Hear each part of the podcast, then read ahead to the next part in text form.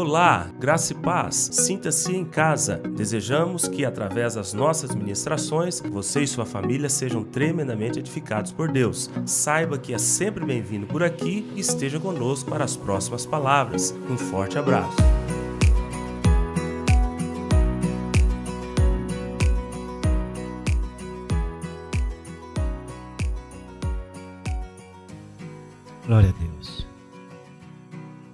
Evangelho de João, capítulo 12, versículo 27. Eu gostaria de, nesta manhã, nós fazermos uma breve meditação sobre um tema que eu coloquei nesta manhã da nossa palavra. Eu coloquei amor sacrificial. Este versículo, ele está dentro de um contexto, e eu espero em rápidas palavras explicar para todos o contexto em que ele é pronunciado. Porque quem está falando este versículo, essa palavra, é Jesus Cristo. O versículo diz: Agora está angustiada a minha alma. E que direi eu? Pai, salva-me desta hora? Mas precisamente com este propósito vim para esta hora. O contexto deste versículo, Jesus está há quatro ou cinco dias antes de ser crucificado. No capítulo 12, ele está descendo a Betânia e ali está recebendo um jantar, uma ceia. Está ali presente Lázaro, que ele ressuscitou, Marta, Maria, e Marta, como sempre, está trabalhando, servindo. E acontece um evento interessante, porque nessa ceia, Maria quebra um vaso de perfume e, e unge os pés de Jesus. É dessa forma que João registra o evento. Há uma discussão sobre valores daquele dinheiro que poderia ser vendido, aquele perfume dado aos pobres, mas o Senhor valoriza profundamente aquilo que Maria está fazendo, e ele diz algo interessante, ele diz, ela está fazendo e antecipando aquilo que vai acontecer, ela está me ungindo, como se estivesse preparando o meu próprio corpo depois de morto. Mas é claro que Jesus não estaria morto, necessitando de ser perfumado. Passado esse evento, Jesus então entra em Jerusalém, é aquele momento especial em que Jesus entra em Jerusalém e todas as pessoas gritam Osana, bendito que vem em nome do Senhor. Crianças louvam, todo mundo grita, todo mundo eh, louva ao Senhor Jesus para se cumprir uma passagem que diz: Aí está o teu Salvador vindo montado em um burrinho. Nesse mesmo momento, nesse, nesse, nesse tempo que está tudo isso acontecendo, vêm os gregos e dizem: Nós precisamos de conversar com este Jesus. Alguns teólogos discutem o que, que os gregos queriam com Jesus. E alguns cogitam essa questão de que Jesus poderia ser chamado para ser o rei deles dado ao conhecimento que se chegou a respeito da, dos grandes feitos de Jesus. E é por isso que, inexplicavelmente, quando Felipe e André traz esse aviso de que os gregos queriam conversar com Jesus, ele diz: Olha, este é o sinal, está chegada a minha hora. E ele começa a falar sobre o grão de trigo, referindo-se à sua própria pessoa. Ele diz: Olha, se o grão de trigo cair na terra, se ele não morrer, ele fica só. Mas se ele morrer, produz muitos frutos. E no meio dessa discussão, então ele solta, ele brada para aqueles que estavam ali em volta dele, esta palavra: agora está angustiada minha alma. Algumas pessoas acham que é um momento de fraqueza de Jesus. Alguns teólogos afirmam que pode ter sido o momento em que Jesus se sentiu abalado ante as, aquilo que o esperava, ele já estava à sombra da cruz. Mas o que o Senhor Jesus está mostrando ali é algo extremamente importante para aquilo que eu quero falar para todos nós nesta manhã: de que foi mais fácil criar um universo do que preparar o seu redentor. Porque o universo se criou com uma palavra. Pela fé entendemos que foi o universo formado pela palavra de Deus, de maneira que o visível veio a existir das coisas que não aparecem. Irmãos, tudo que temos, Tudo que vocês possam imaginar de concreto existindo na concepção e no intelecto humano foi criado pelo poder da palavra. Próximo versículo. Lá em Gênesis, capítulo 1, versículo 3. Disse Deus: haja luz e houve luz. Poder da palavra. Próximo versículo. E disse Deus: haja firmamento no meio das águas e separação entre as águas e águas. E assim aconteceu. Então veja que a palavra do Senhor nos mostra que tudo que nós temos foi veio à existência simplesmente por uma ordem divina. Mas não teve condições de dizer haja redentor e houve redentor. Não teve condições de dizer haja salvador e houve salvador. Para que nós tivéssemos o que nós temos hoje diante de Deus, coisas tremendas teve que acontecer no decurso da história, com muito sacrifício e com muito com muita paciência, para que nós hoje pudéssemos falar para você que está nos visitando de que o seu redentor vive e de que hoje ele salva a sua vida poderosamente, não simplesmente por uma mágica, mas por um amor sacrificial. Quando chegou na criação do, do homem, e isso você pode, qualquer Bíblia da face da terra, você abrir lá no primeiro capítulo, você vai ver o registro da criação do homem. O homem não foi feito pelo poder da palavra. Quando chegou na criação do homem, Deus disse: façamos o homem a nossa imagem, conforme a nossa semelhança. E diz a palavra: assim o fez. Você não foi criado por um poder de uma palavra, você foi criado por algo que Deus teve que colocar as mãos. A palavra diz que Deus formou o primeiro homem do pó da terra, e a vida que deveria vir para dentro desse homem não poderia ser uma vida qualquer. Como esse homem foi feito à imagem e semelhança de Deus, a vida que deveria vir para dentro deste homem teria que ser a própria vida de Deus. Preste atenção. Talvez você nunca tenha ouvido uma explicação como esta. Então Deus olhou para aquele homem e soprou nele o fôlego da vida. Um Deus espírito que sopra naquela estrutura formada do pó da terra o fôlego da vida, e a palavra diz que esse homem então passou a ser, ser alma vivente. Preste atenção aqui comigo, porque essa explicação é importante que você acompanhe. Corpo de barro, mais o fôlego que veio de dentro de Deus, resultou em uma alma vivente. Por que, que o homem é a imagem e semelhança de Deus?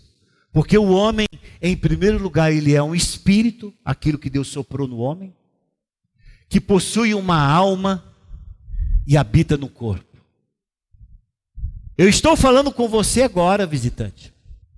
E eu estou trabalhando com a sua triunidade.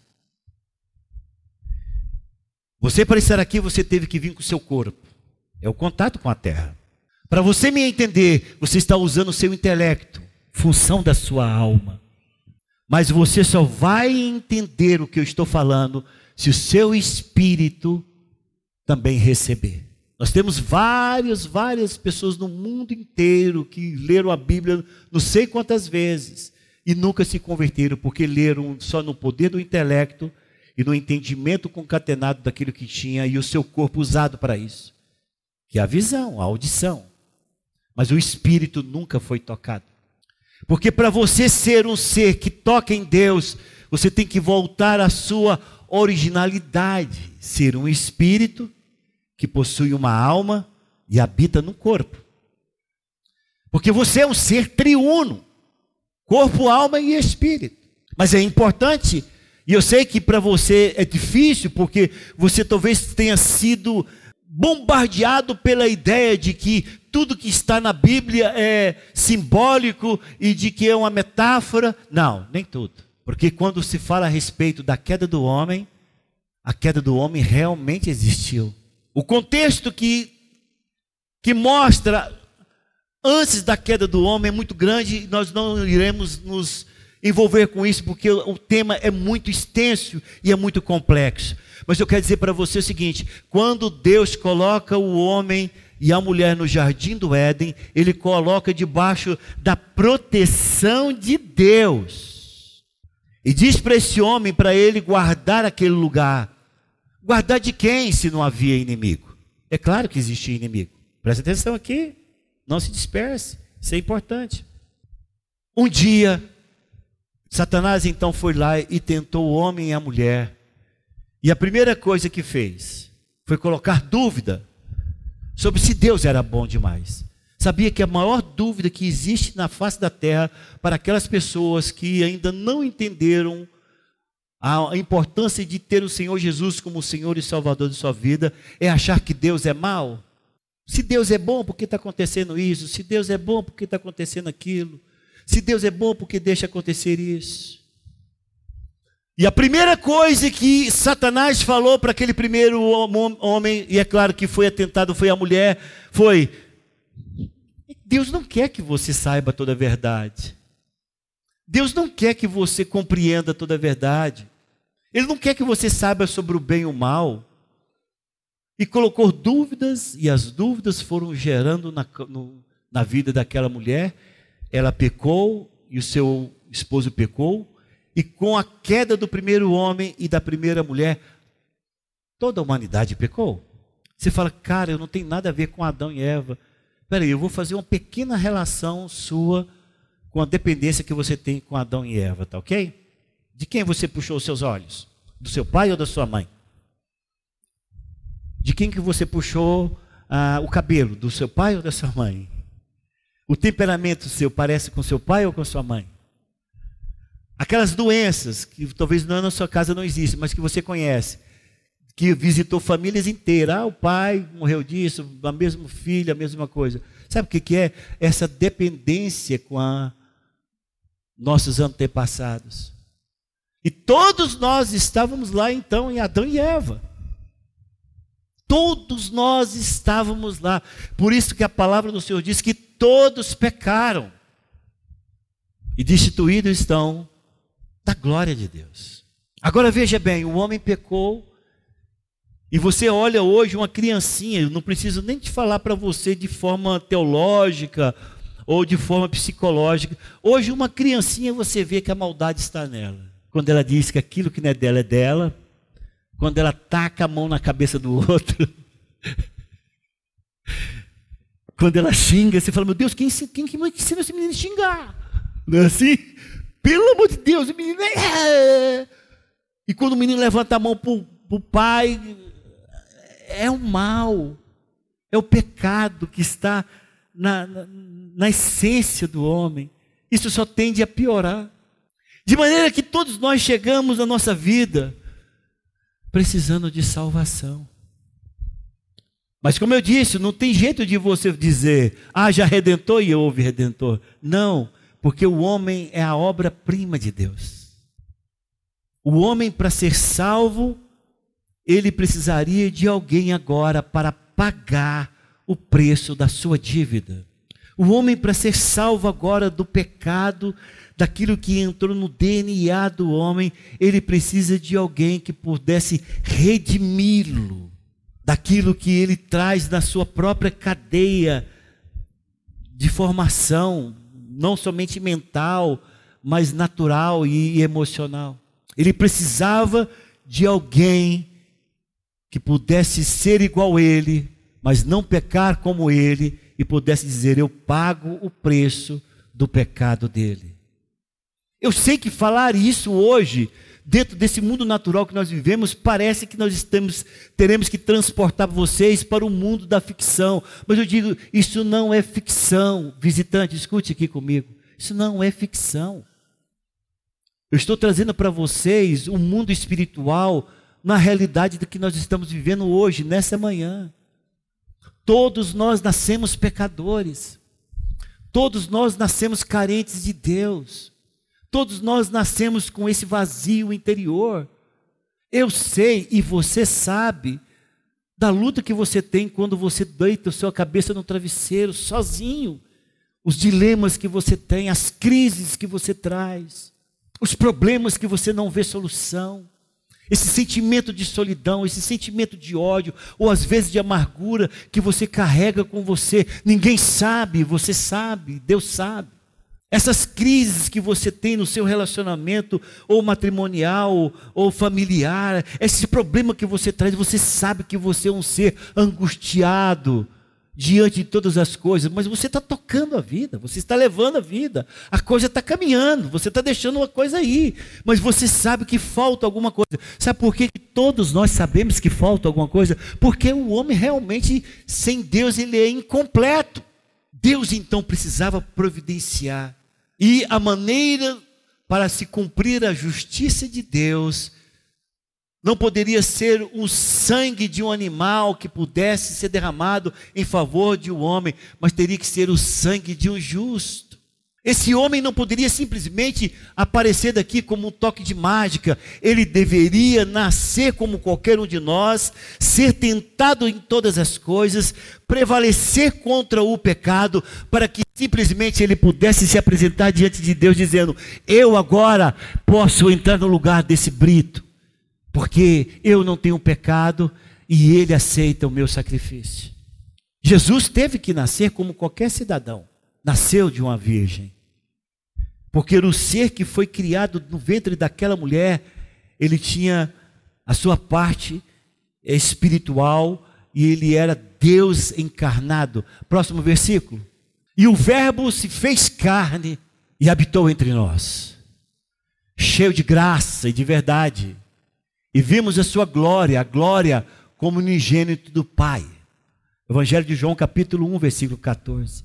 Deus teve que encarnar ele teve que vir à existência como qualquer um de nós, porque somente como um de nós e passando por todas as tentações como qualquer humano passaria e vencesse, poderia então ser aquele que pudesse subir na cruz do Calvário e morrer por nós. O próximo versículo é Lucas capítulo 9, versículo 22 diz, dizendo: É necessário que o Filho do homem sofra muitas coisas seja rejeitado pelos anciãos, pelos principais sacerdotes e pelos escribas, seja morto e no terceiro dia ressuscite. Então veja, você não poderia ser salvo simplesmente com alguém que pagasse uma nota promissória a respeito dos seus débitos e problemas que você fez no decurso da sua vida. Para que você pudesse hoje ter a oportunidade de ser salvo, alguém precisaria simplesmente morrer no seu lugar.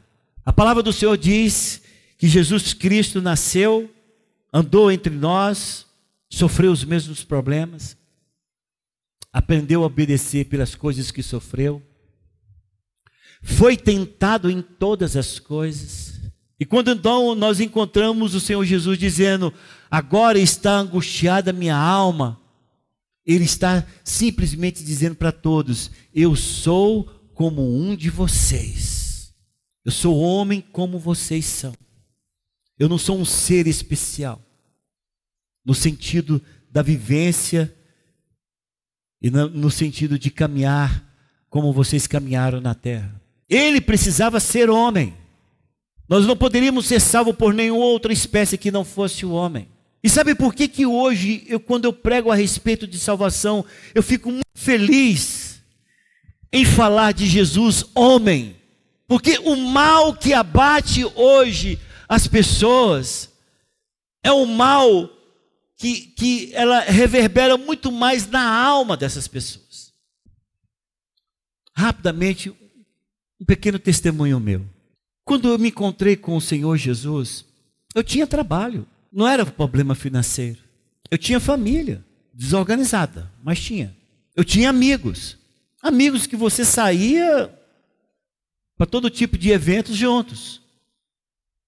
Só que nem minha família, preste atenção, nem meus amigos, nem meus colegas de trabalho sabia a dor que eu carregava. eu tinha um personagem para cada uma dessas situações. Mas lá no fundo, eu tinha um complexo de rejeição terrível. Em todo lugar em que eu estava, parecia que eu não era aceito. Aquilo doía minha alma de uma forma intensa. Eu carregava em meu coração um ódio. Até o período em que eu me converti ao Senhor Jesus, eu estava escrito que eu iria matar o meu pai. Estava determinado, eu vou matar o meu pai. Enquanto eu não matá-lo, eu não sossego. Mas ninguém sabia disso. Um ódio no meu coração. Eu tinha um sentimento, um complexo de inferioridade, em que eu deixava de fazer muitas coisas, porque eu tinha um complexo de inferioridade com relação aos meus pés. Já acontece aqui na igreja. Era horrível, o tanto que eu sofria com isso. Eu sentia que na minha casa, sentia, é sentimento meu, que minha mãe tinha preferências, e aquilo me destruía por dentro. Mas aparentemente todo mundo que contava, contactava comigo se contactava com um brito espontâneo, sempre rindo, contente. Eu, eu construí esse personagem da pessoa que se dá com todos, mas dentro de mim eu era doente. Quando eu encontro com Jesus, em que ele fala dos sentimentos que ele está sentindo. É claro, não doentios como o meu, mas que ele mostra que ele sente as, os mesmos problemas, os mesmos sentimentos que eu passei, e mas ele não se deixa vencer e ele não se dobra diante. Eu digo, esse Deus me compreende.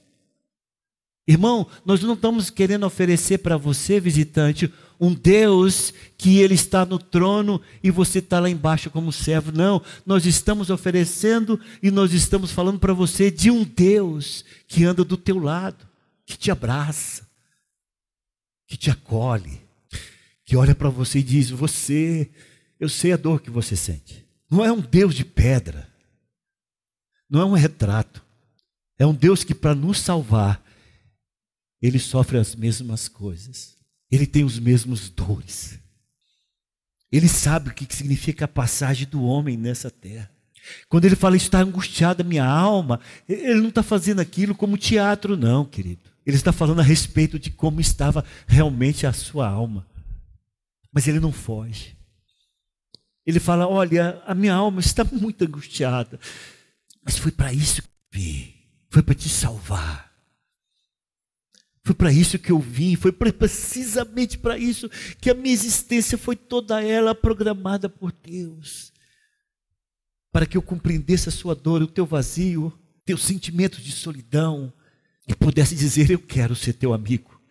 Eu quero te tirar disso, eu te quero te colocar em outra. Por isso esse versículo que nós começamos, ele me chama a atenção.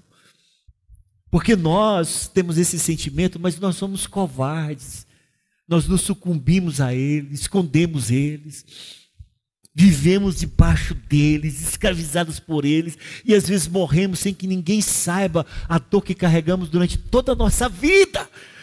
Mas o Senhor Jesus, ele abre a sua alma e diz: Aqui está uma alma angustiada. Mas eu quero dizer para você que foi para isso que eu vim, e eu vou cumprir o propósito pelo qual o meu Pai me designou.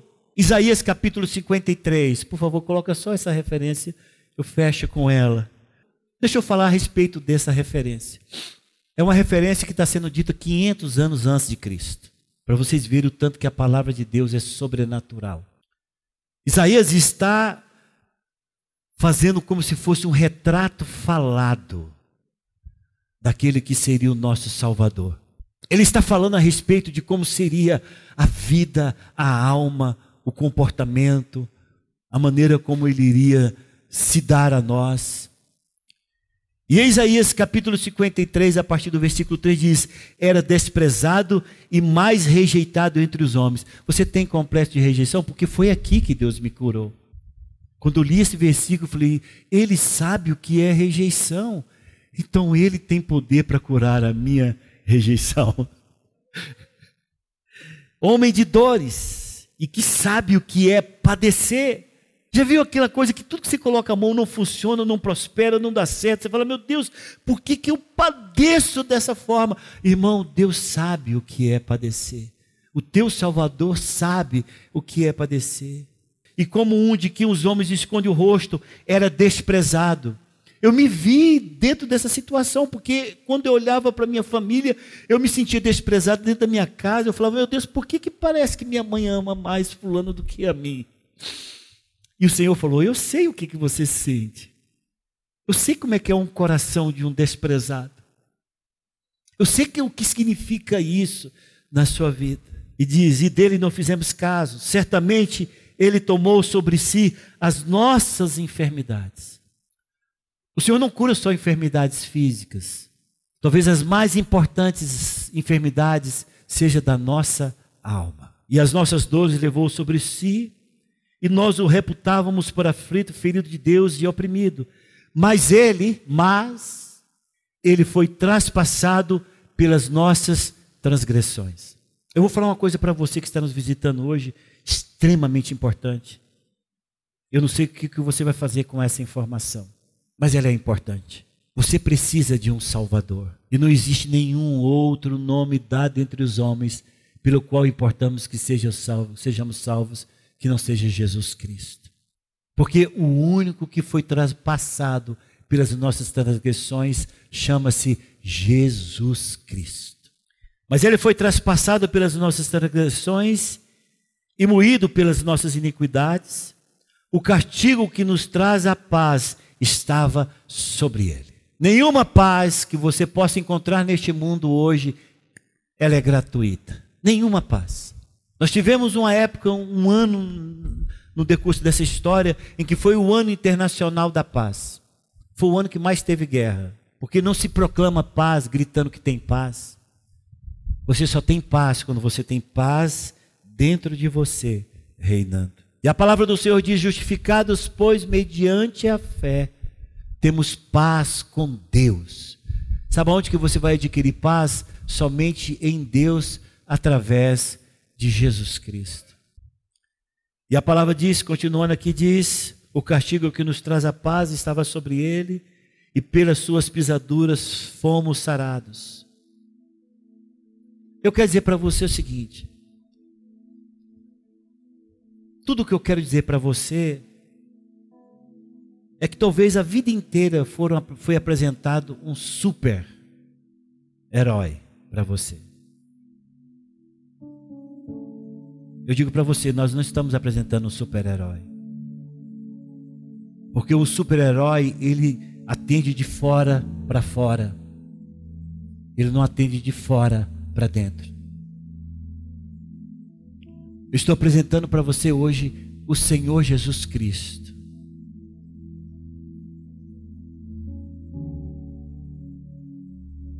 Que foi concebido, foi totalmente profetizado no decurso da história, para que ele nos tornasse o nosso Salvador. Mais poderoso, mais complexo, mais profundo do que todo o universo, que foi criado pelo poder da palavra. Não, ele teve que vir, nascer, existir sofrer, chorar, caminhar, saber o que nós padecíamos, para que se tornasse o nosso Salvador na cruz do Calvário. Quando ele está ali crucificado e diz: Está consumado. Ele está dizendo: toda a história se completa e termina nele. E todos que quiserem uma nova história tem que ser a partir da cruz do Calvário. Por isso a palavra do Senhor diz que todos que estão em Cristo, nova criatura é. As coisas velhas passaram e tudo se fez novo. Não tem como você começar uma nova vida se não for olhando para aquele que é o autor e consumador da nossa fé e dizendo: Eu quero o Senhor dentro de mim, como meu Senhor, como meu Salvador. E você vai ver que quando ele entra, ele entra para trazer todas as curas que você precisa. Eu me lembro como se fosse hoje. O dia em que depois de ter convertido, depois de um ano, eu vou falar uma coisa para você, eu sei que você vai falar, isso não existe, cara. Mas existe, sabe por quê? Eu não tenho como explicar para você que existe, porque só existe quando existe dentro de você. O Senhor falou: vai até o teu pai, perdoa ele e ore por ele. Eu falei: Senhor, eu não sei nem onde ele mora. Eu não quero, Senhor. E o Senhor falou: a sua vida vai mudar a partir disso. E o Senhor falou: monta nessa moto tua, vá, põe o pé na estrada que eu te mostro aonde você vai parar. Eu parei lá em Nerópolis, irmão. Nunca tinha ido naquele lugar. Parei na frente dele, na minha frente, ele sentado em um banco. Ele, como foi alcoólatra a vida inteira, todos os copos de cachaça ali, porque ele tinha que tomar agora de uma em uma hora, para ele não morrer. E eu olhei para ele e falei: Pai, eu vim aqui para pedir perdão e para te perdoar. Eu quero falar para você: isso só é possível se Deus estiver dentro de você. Você não faz isso pelo poder da psicologia. Você não faz isso se o psicanalista te manda fazer, ou se você tomou qualquer tipo de remédio. Você não faz isso. Você não é curado desta forma. Você só é curado se aquele que sentiu toda a rejeição está dentro de você e ele te dá força para você vencer as suas limitações. Eu só posso estar aqui hoje falando para vocês desse Deus, porque eu permiti que um dia ele transformasse a minha vida. Eu só posso estar hoje falando desse amor tremendo, genuíno de Deus, porque eu permiti que Ele fizesse coisas que eu não dava conta, eu não dava conta. Eu queria era matá-lo, queria era matar por tudo que Ele fez comigo, com a minha mãe, com a minha casa. Eu só queria matá-lo. Mas eu fui o único filho que antes dele morrer, Deus falou: Vai visitar teu pai, porque os dias dele chegou ao fim. Fui eu que tive esse privilégio de conversar com ele e de dar a última mensagem de salvação para ele. Um homem doente, amargurado, rejeitado, entristecido, melancólico, não faz isto quem faz isso é só um homem que teve a sua vida transformada por Deus. Eu louvo a Deus pelo dia que eu aceitei Ele como meu Senhor e meu Salvador. Meu Deus. Eu não dou conta de falar do amor dele sem que eu me emocione, me perdoe.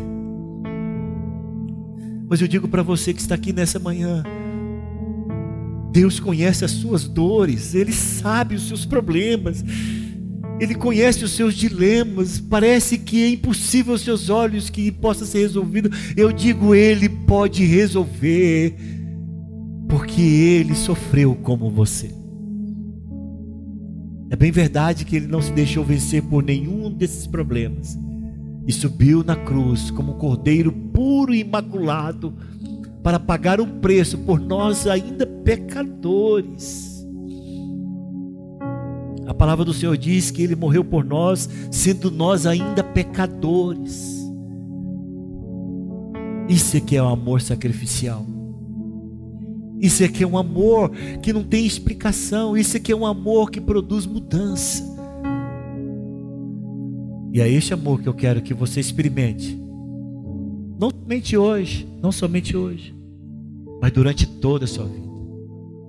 Toda a sua vida. Isso aconteceu comigo em 81. Acho que muitos não tinham nem nascido aqui. E até hoje é profundamente marcante o dia em que eu disse: Jesus, eu te quero como meu Senhor, como meu Salvador, porque o Senhor sabe das dores, o Senhor sabe dos meus problemas, e o Senhor me curou de todos eles, para a glória do teu nome, em nome de Jesus.